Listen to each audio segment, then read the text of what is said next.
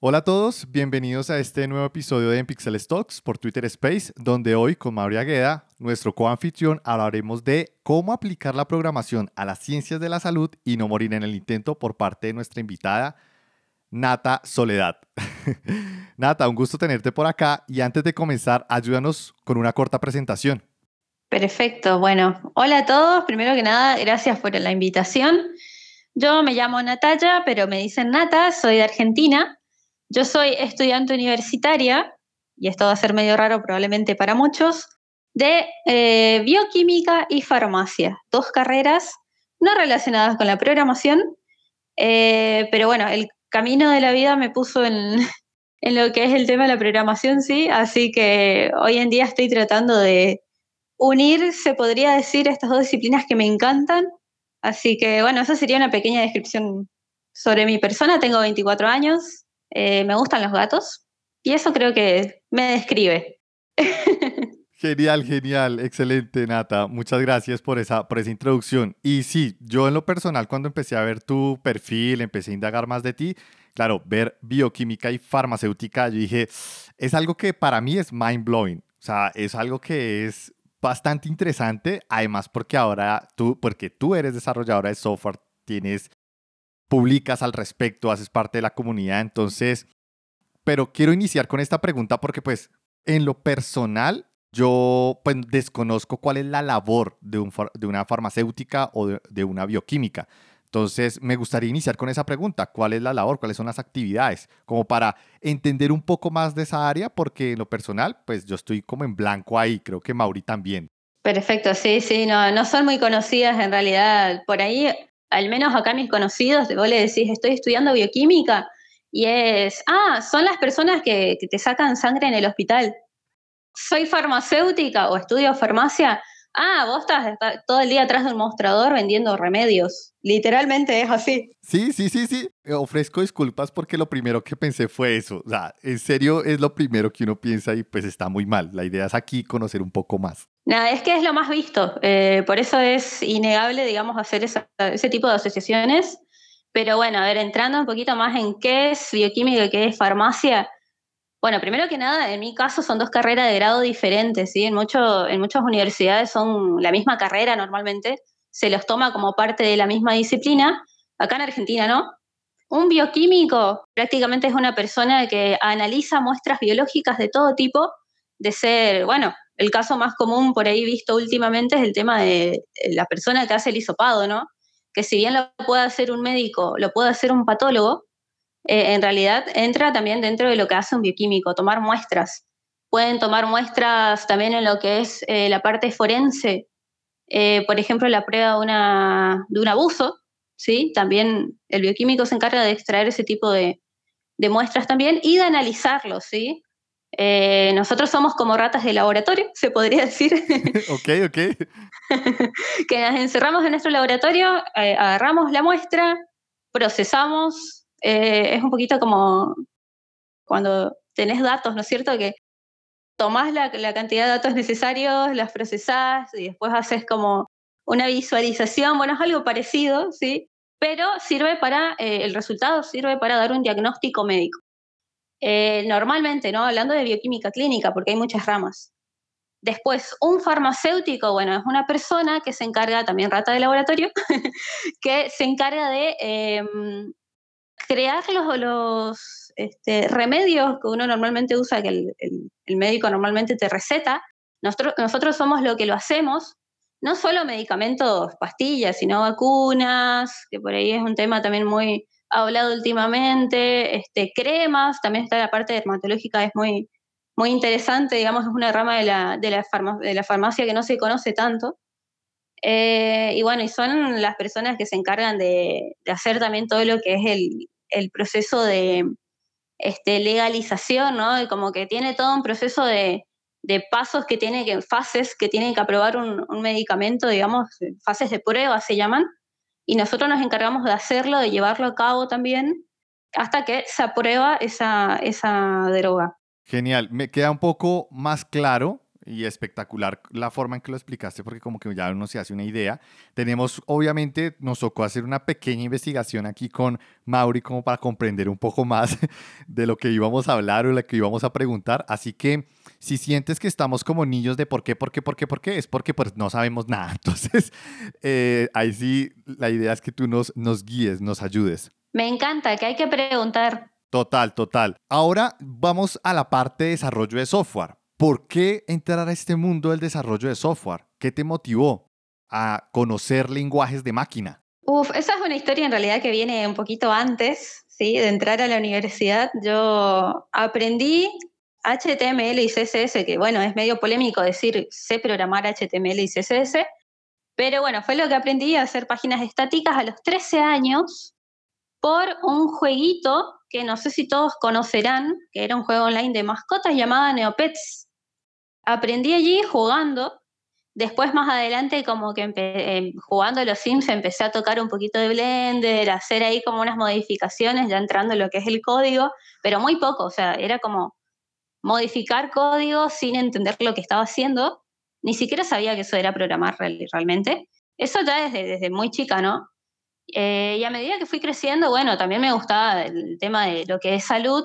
Nunca había estudiado formalmente lo que es programación, entonces como que el bichito de la programación siempre estuvo, sí, o sea, de la informática en realidad en general, pero también me gustaba la salud, terminé estudiando eso y de repente hace un año aprendí a programar. Eh, y bueno, con todo el tema del trabajo remoto, la pandemia, la verdad que revolucionó el mundo y también revolucionó mi vida porque no sé cómo, todavía no me lo creo, pero hace poquito empecé a trabajar como programadora, hace casi un año, eh, y cambió mi, mi vida de la noche a la mañana. Qué genial, qué genial que hayas logrado tener una, un, cargo, porque eso ayuda mucho, la experiencia laboral ayuda mucho, de verdad. Sí, sí, tal cual. Y la verdad que, es un, área que me encanta y constantemente estoy buscando cómo unir estas dos pasiones y bueno, por suerte encontré el camino y es cuestión de, seguir caminando ¿sí? sobre esa, esa callecita, esas dos callecitas hasta unirlas, se podrían decir. Así que sí, acá estoy eh, tratando de, con este desafío de, unir las dos áreas. Justo tocaste el siguiente tema del que queremos hablar y es cómo, cómo convergen estas, estas, estas dos áreas, tratándolo de, de acotar un poco la parte de bioquímica con software o la parte de farmacéutico con software.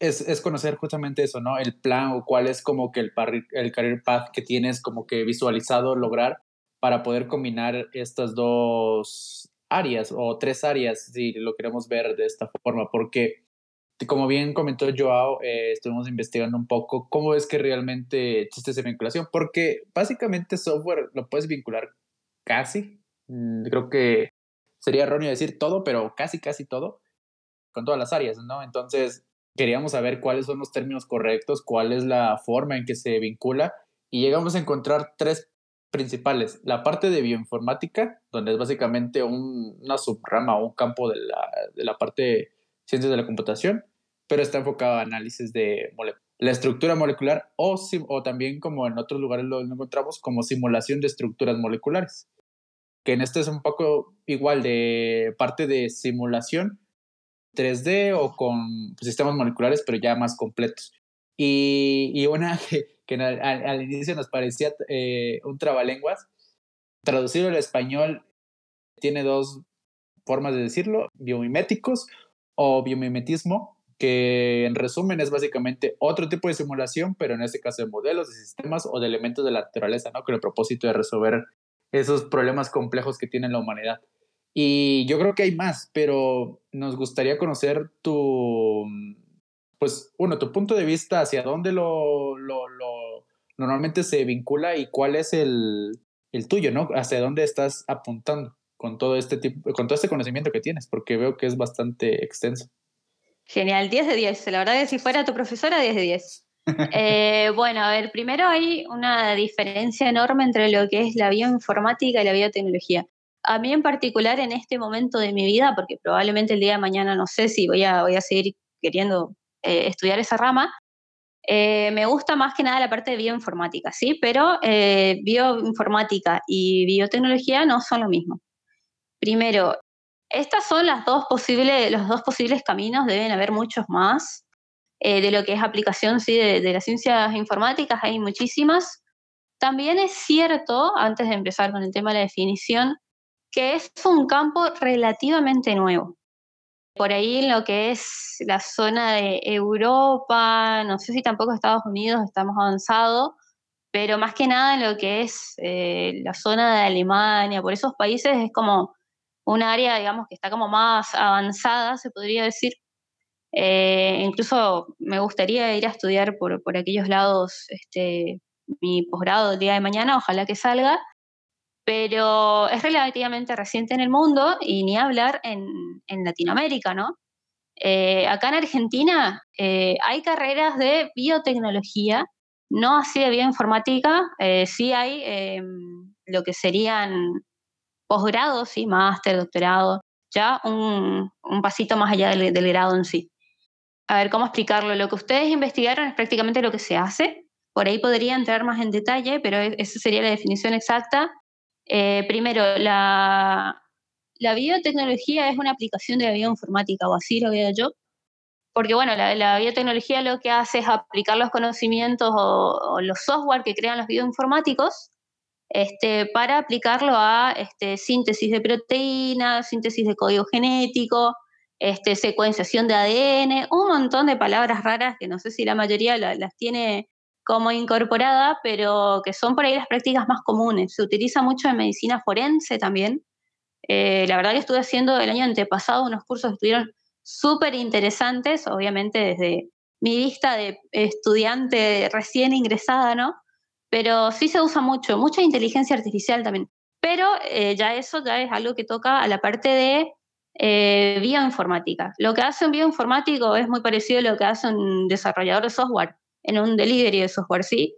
Eh, crea soluciones informáticas o mm, se podría decir también este, algoritmos, no necesariamente software, pero crea como cierta estructura, ciertas arquitecturas para poder usarlo a futuro este, en estas aplicaciones, que puede ser medicina, genética, bueno, varias eh, ramas que, que he mencionado anteriormente. Yo estaba viendo oferta educativa aquí en Colombia y sí vi una carrera de máster en bioinformática de la Universidad Javeriana y hay uno también de la Universidad de los Andes. Y pues son dos muy buenas universidades, al menos acá, acá en Colombia. Me pareció bastante interesante porque tienen hartos cupos disponibles, pero muy pocas personas se apl aplican, que es lo que estuve viendo acá como en unas estadísticas. Es un área, como tú bien lo dices, es nueva, pero creo que vale la pena apostarle porque finalmente después de esta pandemia, definitivamente es un campo que va a empezar a crecer muy rápido porque vamos a necesitar construir temas o capacidades tecnológicas para responder a las nuevas demandas que van a empezar a, aparecer en el futuro. No sé si, si esté errado o si tú también lo ves así. Tal cual, tal cual. Claro, es una rama o una combinación de disciplinas nueva, eh, claramente va, eh, avanza pasos agigantados y ni hablar este, este último tiempo, ¿no? Todo lo que es la secuenciación del ADN del coronavirus, por ejemplo, que es el tema actual. Eso se hizo gracias a competencias online, ¿sí? De aplicación de inteligencia artificial a lo que es la, secuenciación de proteínas del, del, coronavirus, sí que es el virus. Eh, COVID es la enfermedad COVID-19, hay una diferencia ahí. Pero sí, sí, es increíble cómo, cómo, va avanzando. También se aplica mucho lo que es la biotecnología, más que nada lo que es la agricultura, todo lo que son los alimentos... ¿Transgénicos? Transgénicos, ahí está. Claro, eh, plantas transgénicas, alimentos, digamos, que se crean en laboratorios, ¿no? No sé exactamente el nombre, no se me viene a la cabeza ahora, pero tam tampoco es que solo eh, se aplica a la, a la, parte clínica, sino que lo vemos día a día, eh, más aplicado a la genética, ¿no? Dentro de lo que es también la parte alimenticia o agrícola. Ese punto que tú lo mencionas es esa carne que no es carne, que es un modelo proteico construido en laboratorio que va creciendo como si fuera una planta, pero eh, en sí es proteína animal, pero que crece o, o se desarrolla en laboratorio y parece que fuera más bien una planta. No me acuerdo el área, pero, pero es bastante interesante y se supone que en unos entre 10 y 20 años vamos a empezar a ya ver restaurantes con este tipo de, alimentos. La idea es evitar uso animal eh, seres vivientes prácticamente que sienten y que, que, sufren pues toda nuestra industrialización alimenticia y la idea es eh, removerla o eh, desaparecer ese, ese comportamiento con eso. No sabía que tenía relación directa con lo que tú mencionabas, pero ahora sí me hace sentido con lo que me acabas de explicar. Sí, sí, tal cual. Otro ejemplo, que ya de vuelta yendo a lo clínico, que por ahí es el área donde más se, se ve está lo que es la bioinformática y más que nada la biotecnología, es el tema de la fertilidad, ¿sí? Toda esta tecnología que últimamente vemos que, bueno, a ver, todos recordamos la típica oveja Dolly cuando se, se hizo la clonación, la primera clonación animal hace un par de años, hace un buen par de años. Eh, eso se logró gracias a la biotecnología, ¿sí? Eh, lo mismo, bueno, lo que, lo, que, lo que estaba hablando, el tema de la fertilidad, eh, que guardan células, óvulos o espermatozoides y pasan por un proceso de laboratorio hasta poder, digamos, lograr la fecundación externa, se podría decir, o también dentro, o sea, y después se, se lo inocula dentro de lo que es el, cuerpo materno, fue gracias a la biotecnología e incluso gracias a lo que es la ingeniería biomédica, que es otra área muy interesante.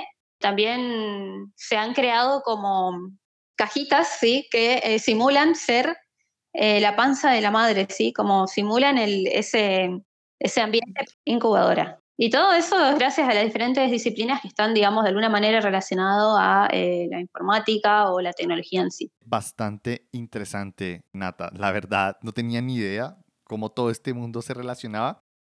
Pero ahora entremos al lado de la farmacia, porque como tú misma lo mencionaste, cuando yo escuché la palabra farmacéutica, uno piensa en una persona que está al lado del mostrador recetando y entregando pues la droga formulada por médicos y ya para de contar, pero realmente va más allá. Son áreas, por ejemplo, como farmacia industrial, atención farmacéutica, que ese sí es la parte como que es la que más se viene a la mente, investigación y laboratorio y otras áreas, como bien tú lo mencionaste. Pero aquí quiero que me ayudes cómo se relaciona la parte farmacéutica con el desarrollo de software. ¿Cómo hay ese puente entre los dos? porque posiblemente para mí yo lo primero que se me vino a la mente de pronto fueron los wearables o estos dispositivos de monitoreo de nivel de medicamento que existen en la sangre o que dispensan o que suplen medicamentos cierta cantidad de tiempo que creo que necesitan un cierto monitoreo. Pero la verdad, soy virgen en el tema, no, no tengo conocimiento, no tengo una base en la cual pues basarme, entonces sí me gustaría que me ayudaras a explorar un poco más, a conocer un poco más desde el punto de vista ahora farmacéutico. Perfecto. Bueno, eh, primero que nada, dentro de lo que es la rama de investigación, que fue más lo que también estuve hablando, el tema de buscar soluciones y para aplicarlos a alguna, alguna disciplina, medio que, a ver, un farmacéutico estudia al menos los primeros años básicamente lo mismo que un bioquímico, al menos acá, Así que prácticamente también puede participar de estos experimentos que estuve comentando. Pero eh, hay algo que me llamó la atención, por ahí tengo menos experiencia con el tema de farmacia, pero hay algo que me llamó la atención hace dos años, ¿sí? que me fui a una jornada acá en Argentina que se hizo en Neuquén, la provincia de Neuquén, más para el lado de la Patagonia, que me voló la cabeza porque yo digo, ¿cómo eh, se les ocurrió hacer esto? Y está un poquito relacionado con lo que decías de estos medicamentos que tienen una dosis justa y como que se van liberando de a poco. Bueno, habían eh, unos chicos que, bueno, era un proyecto creo que de, tesis y se estaban por recibir, eran estudiantes todavía, eh, habían hecho un medicamento con, esas características, ¿sí? Pero era para administrar a vacas, ¿sí? Ya era relacionado con la parte veterinaria. Eh, y estaban hechos desde, desde una impresora 3D, estaban impresos y vos decís, wow, qué loco, porque uno dice, bueno, a ver, uno, uno está acostumbrado a ver los farmacéuticos que hacen por ahí. Eh, lo que son las pastillas son sólidos. Vos agarrás el polvito, los vas haciendo todos los procesos, digamos, para que los químicos se transformen en polvo, se podría decir de una manera, los prensás y bueno, y ahí tenés las pastillas. Esa es una forma muy simplificada. Los chicos idearon una manera de usar una impresora 3D, tuvieron que programar un montón de cosas para poder usar el software que te permita, digamos, procesar toda la información necesaria para relacionar los datos y de las moléculas y, químicos que necesitan para armar eso e imprimirlo. Ya ahí se va un poquito más a, otra rama que está relacionada con la robótica. Me acuerdo que, había un chico que hablaba mucho de robótica No sé cómo hicieron, la verdad, me parece una locura, pero ahí tenés otra implementación de diferentes AIs. Y ese por ahí es el ejemplo que se me viene ahora y bueno, por ahí es lo, más visto, ¿no? Esto, esto de las pastillas que se pueden este, administrar por pequeñas dosis y están estructuralmente hechas de una, de una forma determinada y calculada por inteligencia artificial y un montón de cosas para poder administrarlas de esa manera.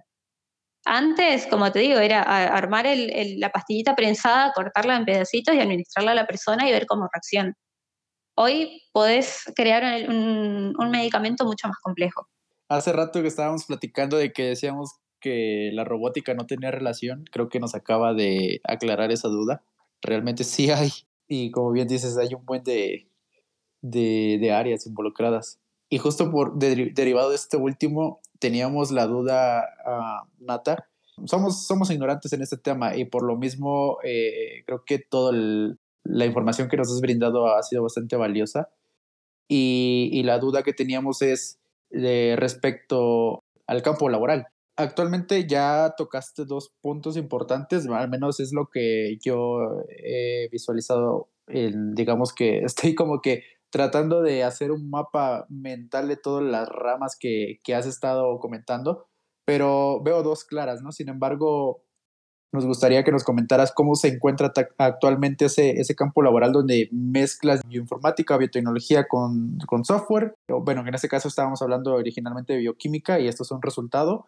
O la otra parte de farmacéutica con software, que igual de, de una u otra forma, directa o indirectamente nos lo has platicado, pero sí, sí, sí nos gustaría profundizar un poco más en esto. Porque una de las cosas que, que llega a suceder es el miedo de a veces quererte dedicar a lo que te gusta, pero no encontrar ese, esa oferta laboral, ¿no? Para realmente desempeñarte y, y volar básicamente, ¿no? En, eh, en, el, en el área donde te sientes a gusto y pues te gusta trabajar. Pero no sé si has tenido oportunidad de, de darte un clavado en ese, en ese aspecto. Bien, la verdad que me encantaría porque, bueno, tengo entendido que como es un área, digamos, reciente y ni hablar acá en Argentina, como que recién está, claro, no, no se ve al menos mucha oferta laboral y por ahí las ofertas que aparecen que de investigación te piden eh, una carrera de grado, uno o dos doctorados. Este, bueno, es bastante complicado entrar al menos del lado universitario, ¿sí? Eh, a, lo que lo que es el área de investigación. Es eh, bastante acotado el poder entrar por el tema de los requisitos que te piden, que son un montón. Por eso mi, idea, lamentablemente, o sea, estoy obligada a recibirme, se podría decir, lamentablemente no, porque me encanta estudiar, es una carrera que me apasiona, me encanta la rama de la investigación, pero sí, eh, sí o sí tengo que recorrer mucho camino todavía, yo recién estoy en segundo o tercer año, como hay materias de segundo y de tercero, eh, de ambas carreras, sí, como que recién estoy empezando, entonces tampoco tengo tanto panorama más que, más que esto, ¿no? Que es la parte pública, en realidad se podría decir, porque así se maneja la, lo que es la parte de investigación pública. No tengo idea cómo será la privada. Sí te piden requisitos bastante importantes también, pero bueno, es un área que está en auge y más ahora con el boom de estos virus que están apareciendo últimamente, va a crecer muchísimo y se van a necesitar personas que estén haciendo esto. Y nada, ojalá que mi, idea es terminar la carrera y seguir eh, el doctorado en lo posible de bioinformática.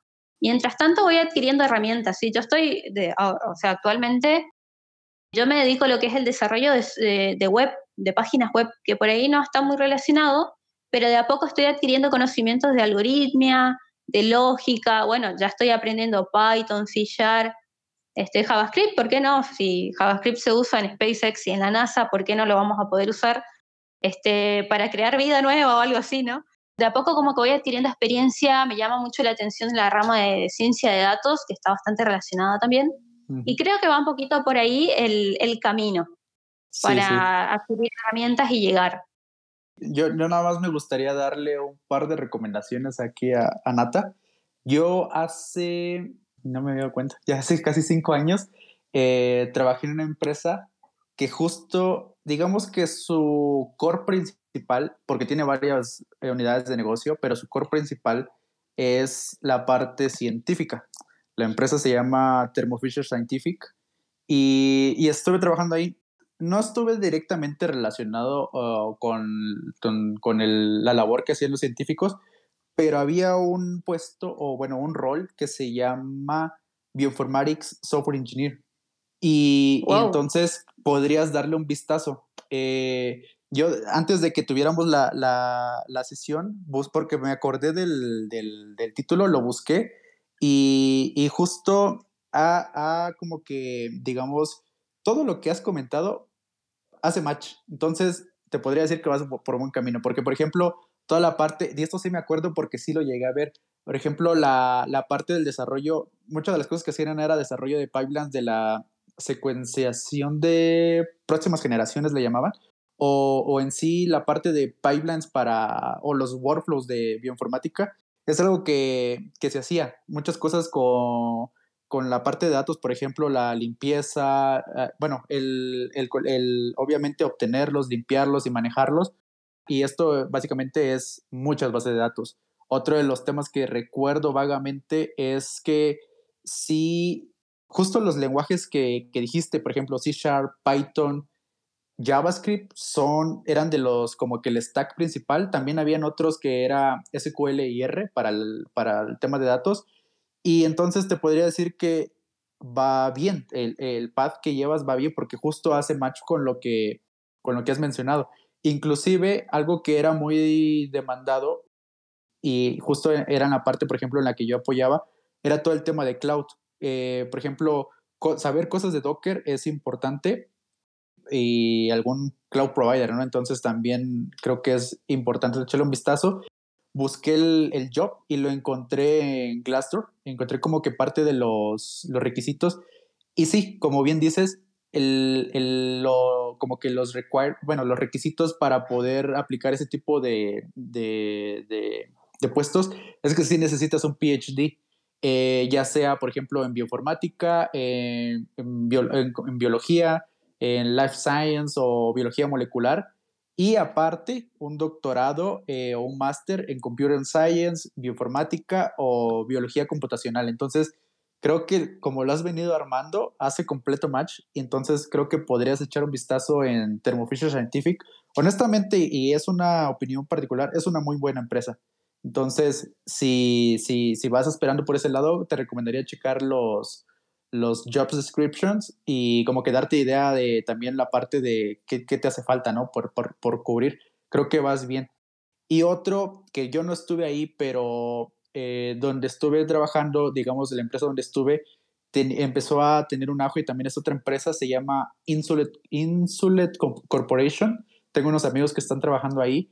Esa empresa, su core principal es un wearable, como bien, y esto es para la parte de farmacéutica es un wearable que lo que hace es, es de manera, obviamente hace todo un análisis por detrás, pero es para las personas diabéticas. Y entonces es ir administrando la parte de, creo que es insulina, eh, no me acuerdo, digo, aquí no estoy tan familiarizado con el producto, pero es ir administrando esa dosis a través del wearable y obviamente hay todo un análisis, todo un desarrollo por detrás.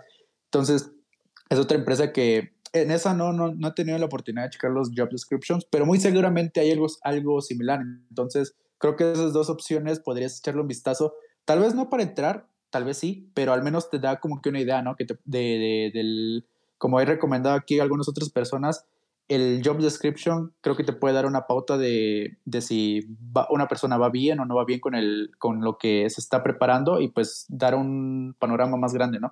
Y era algo que quería eh, comentar porque creo que tal vez te podría ayudar, este, Nata.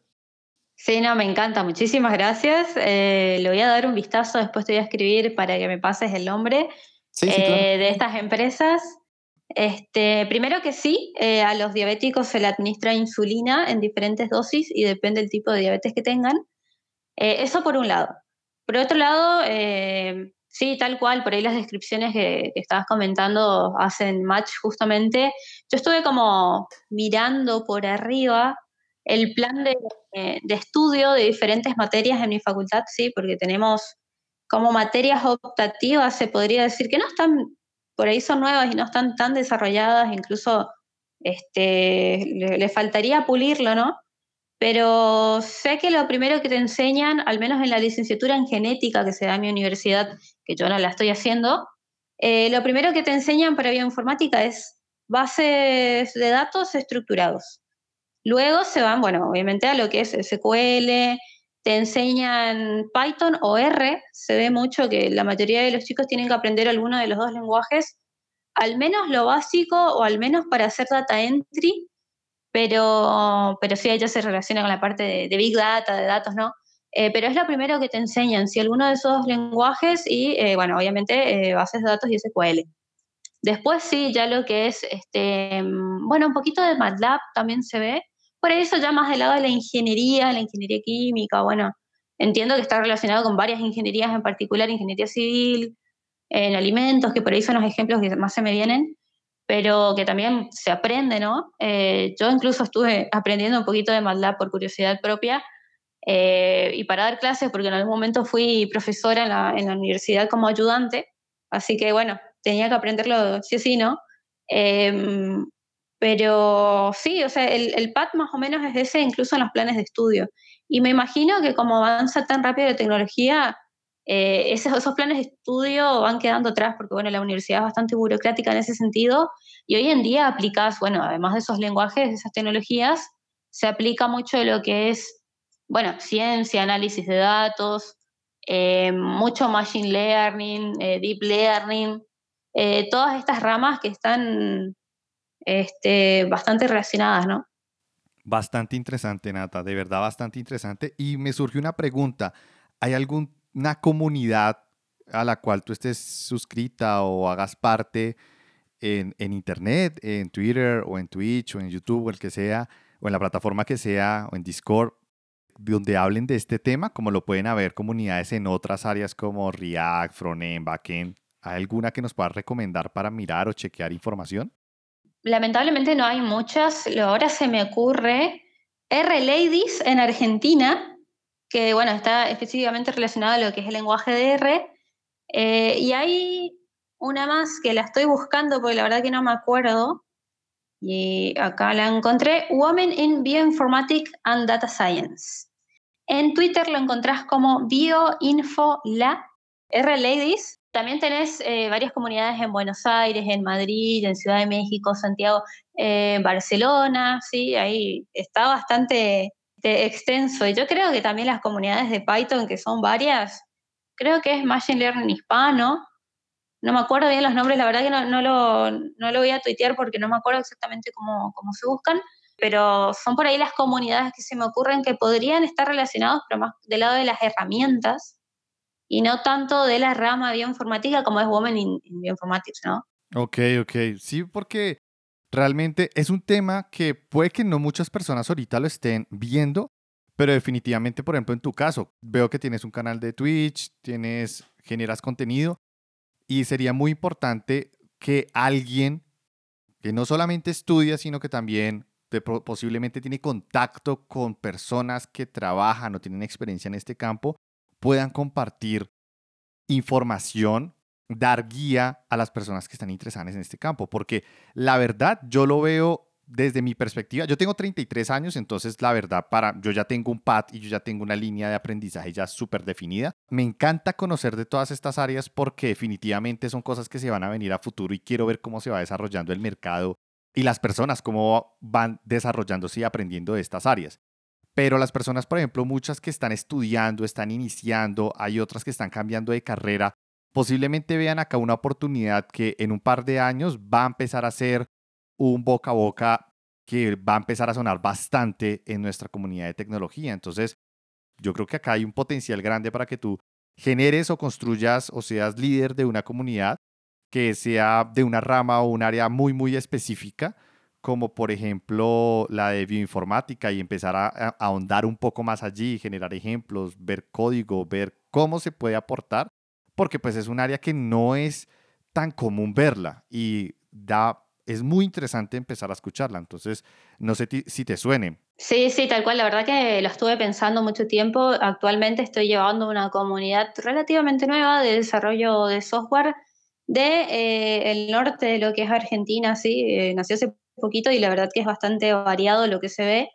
Eh, estamos armando diferentes tipos de eventos, charlas, pero todavía no me siento preparada, se podría decir, pero me encantaría más adelante, la verdad que es un trabajo grande llevar a una comunidad adelante, pero me encantaría empezar a hablar sobre esos temas. Ojalá que a futuro, cuando me sienta un poquito más preparada y hay una materia en específico que necesito cursar, cursar sí sí, que es este, biología molecular y genética el año que viene, necesito cursar esa materia el año que viene para poder hablar de ello, porque lo estuve pispeando, digamos, de antemano, se podría decir, por comentarios que me han hecho unos compañeros, y creo que me va a servir de base, eh, de muy buena base para empezar a hablar de ello en la comunidad.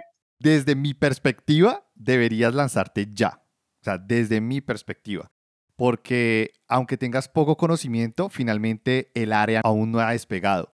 Entonces tienes todo el potencial para empezar a generar dudas, preguntas, analizar, compartir contenido que posiblemente muchas personas paulatinamente van a empezar a leer y creo que deberías empezar desde ya, no creo que deberías darle más tiempo porque también te va a servir como portafolio, porque no he visto, y la verdad en todo este tiempo que llevo, eres la primera persona que veo con una bio en Twitter y con una, un background de estudio en esas áreas. Entonces, deberías capitalizar eso ya con tu portafolio y eso te puede abrir muchas puertas en el momento en que ya te estés graduando con una comunidad que llevas alimentando durante dos años. Ahora, sé que el nivel de tiempo para liderar una comunidad es alto, pero ten en cuenta que esto está comenzando, entonces no necesitas publicar todos los días. Posiblemente puedes publicar una vez por semana, una vez cada 15 días, mantener algo activo, pero es mejor hacerlo poco a poco, semana a semana o cada 15 días, un 5% que tú le des de tu tiempo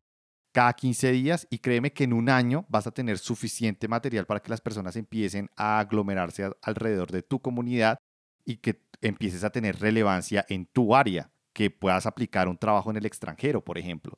Entonces, mi recomendación y la verdad, lánzate ya. O sea, no lo penses, no lo penses tanto. Genial, la verdad, muchas gracias. Están, me, tienen bastante este, arriba. Capaz es un poquito el síndrome del impostor que, uno tiene, más que nada al empezar, ¿no? Con lo que es la, la informática, que como que uno se tira abajo un poco. Eh, pero sí, creo que de a poco me voy a ir animando. Hace poco hice, y esto por ahí es medio off topic, pero hace poco me animé a hacer mi primer live coding de una aplicación mobile y sin saber nada y me animé a hacerlo y increíble lo que aprendí y fue como, me, me, me abrieron mundos diferentes porque es como que cuando uno recién empieza a programar, eh, y creo que todos estamos un poquito relacionados con este tema, te agarra un, síndrome del impostor, como uy, sé, como que sé menos, como que no soy referente de nada, que bueno, sí es algo que pasa y que por ahí me está pasando ahora, pero es cierto que una vez que uno se anima y empieza a, crear contenido y generar estos espacios de tal cual como vos decís, eh, capaz que si empiezo ya, eh, se, se, forme algo bonito. Así que muchísimas gracias por tus palabras y, y me anima, ¿no? Claro, claro. Y mira, ten en cuenta este dicho. Este dicho no sé si es colombiano la verdad, yo lo he escuchado mucho acá en Colombia, pero pues puede ser que de otra parte o de Latinoamérica, donde sea. Pero hay un dicho que dice, en el mundo de ciegos, el tuerto es rey. Entonces, en este momento tú tienes una pequeña ventaja, porque no es un campo muy conocido, no es un campo muy explotado, es un campo que aún sigue estando como en ciertos grupos de personas y tú tienes una ventaja, lo estás estudiando y aunque tengas muy poca muy poco conocimiento, tú eres esa persona que tiene el ojo bueno. ¿Listo? Y el resto estamos ciegos. Entonces, yo creo que para vencer ese síndrome del impostor, date cuenta, por ejemplo, yo, 33 años y no tenía ni idea del tema, la verdad estoy aprendiendo bastante contigo acá. Y Mauri también, Mauri no ni, ni sé cuánta edad tiene, pero yo sé que tampoco tenía mucha idea de este campo y estamos aprendiendo. Entonces, como que date cuenta que tienes un potencial y la verdad, esperar un año es perder el tiempo. Aprovecha, dale un poquito de tu tiempo semana a semana y créeme que puedes construir algo genial de aquí a un año. Y es el momento para hacerlo. Buenísimo, lo, voy a tomar el consejo. Sí, sí. Y, adivina que tú fuiste hace rato eh, que estaba igual revisando tus links que tienes ahí en, en Twitter fuiste como que, hey, ya dale, porque te, te cuento una pequeña historia aquí que siempre yo hago. Me, me dice, ya se está tardando. Tengo el plan de justamente de, de abrir un Twitch y le, le, había estado dando vueltas. Ya ahorita me ando poniendo, eh, digamos, aquí en México se dice, me ando poniendo las pilas. Es, es decir, ya estoy en, en eso. Pero vi tu canal de Twitch y fue de, Hmm, fue de, hey, ya tú también apúrate, ¿no? me diste como que esa palmada de manera indirecta, ver que, que, tú ya estás haciendo contenido. Y lo único adicional que quería agregar de lo que menciona Joao es que inclusive estando en la escuela, todo eso, porque estás estudiando, vas a generar apuntes, inclusive esos apuntes, nuestros apuntes cuando somos estudiantes, nos parecen jeroglíficos, ¿no? Por la premura de que tenemos que hacer muchas cosas, pero si pudieses darle un poco de estructura, inclusive eso puedes compartir y créeme que aportaría demasiado. Es, es como bien dijo Joao, podría ser parte de tu portafolio, entonces tendrías que hacerlo ya. Digo, creo que soporto lo que menciona Joao. Eh, no, no te sientas como que minimizada. Hoy nos demostraste que sabes un montón, entonces, así como nos demostraste a nosotros, muy seguramente a muchas personas vas a aclararle mucho el panorama, entonces te animo a que lo, ya lo hagas. Buenísimo, gracias, gracias, me reanimas y también te voy a animar a vos a que lo hagas.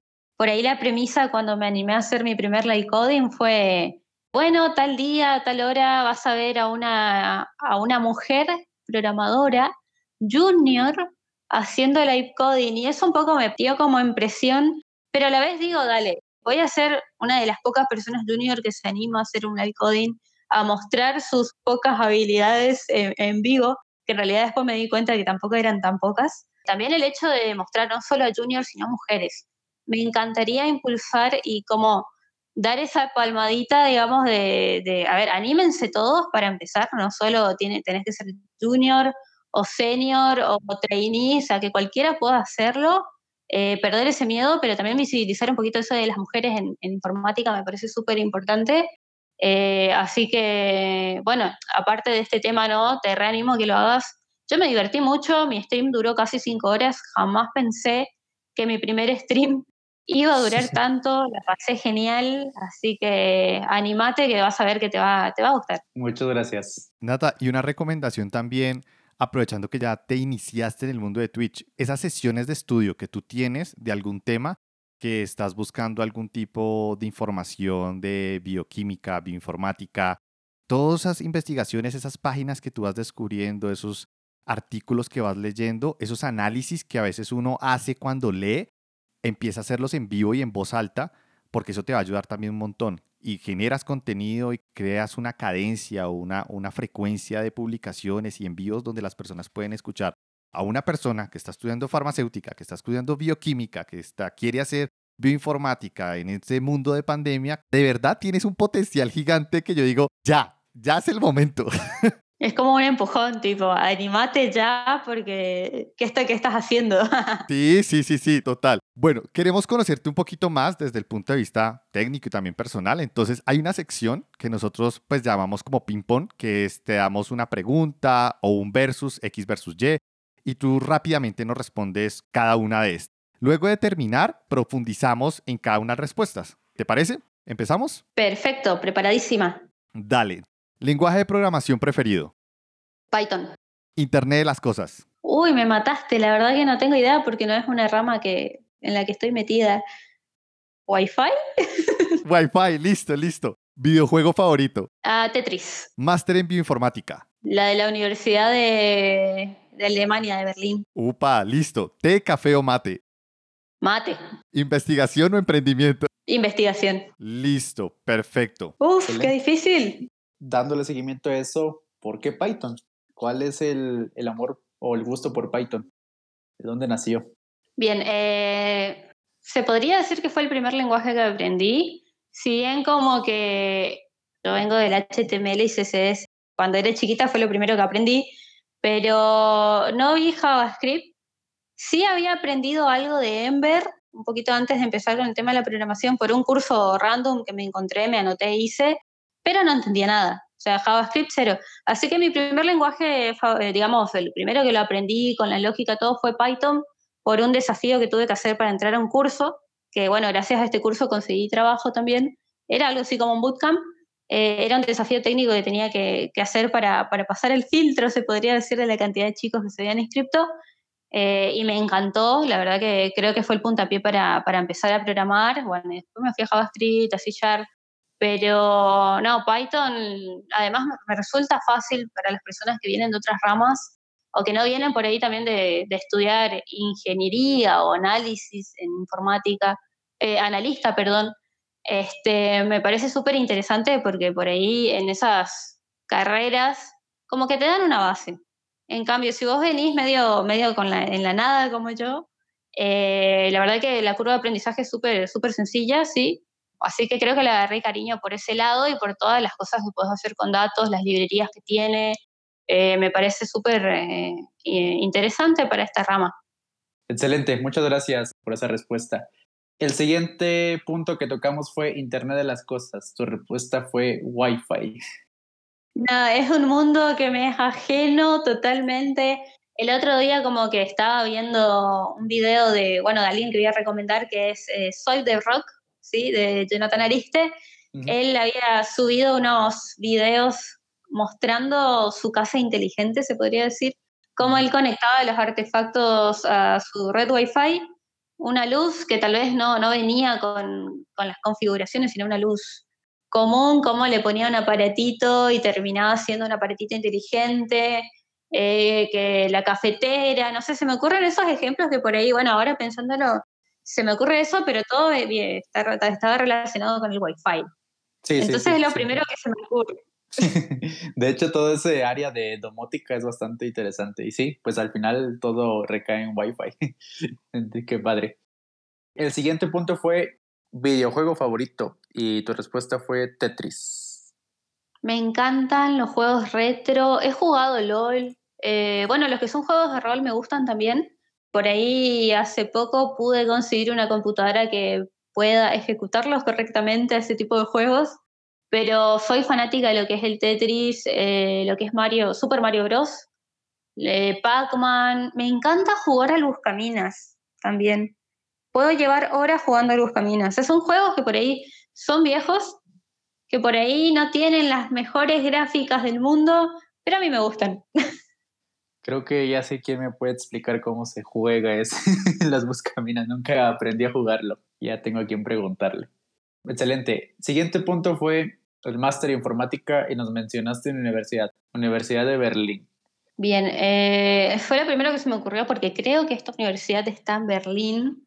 Pero sí, eh, estuve investigando universidades allá en Alemania, sí, por una cuestión, a ver, yo, digamos, soy descendiente de alemanes. Acá en Argentina es muy común eh, esta mezcla de, de, razas, se podría decir, o de etnias. Eh, bueno, porque en su momento hubo una corriente migratoria, más que nada de Europa muy grande, eh, bueno, de Latinoamérica también, ¿no? Y bueno, me tocó a mí venir de la ciudad de los inmigrantes, en lo que se considera la Argentina, que es Oberá, eh, nosotros tenemos la Fiesta Nacional del Inmigrante, bueno, hay toda una cultura alrededor de eso y bueno, a mí me tocó ser descendiente de alemanes. No es por idolatrar el país ni nada, pero como que mi familia tiene ciertas costumbres y hablamos del idioma. Hablo muy poco, estoy aprendiendo a hablarlo formalmente, digamos, ya tengo el A1 aprobado, sí certificado. Eh, muchas cosas están relacionadas con, con, lo que es la cultura alemana.